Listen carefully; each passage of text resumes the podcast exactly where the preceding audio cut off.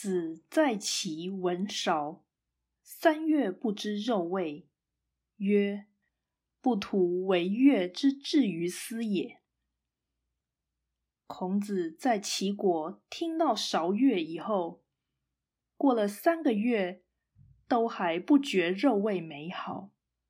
他说：“真没想到音乐可以造就如此的情境啊！”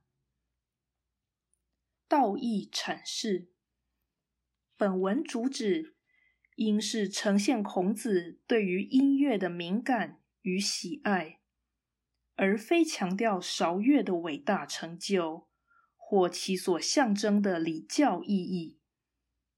传统艺术的主要类门是绘画、雕刻、建筑与音乐四项。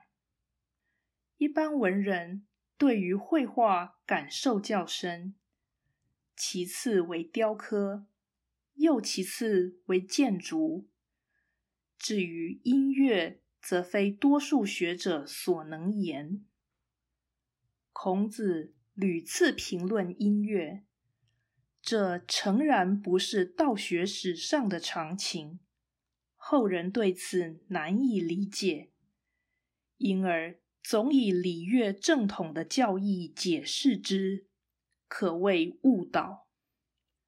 事实上，圣人通贯真善美三个领域，欲能领悟天道，欲能欣赏音乐。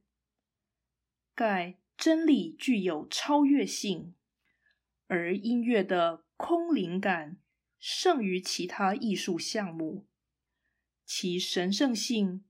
或传达神圣性的效果比较大，故求道而能深入者，莫不爱乐。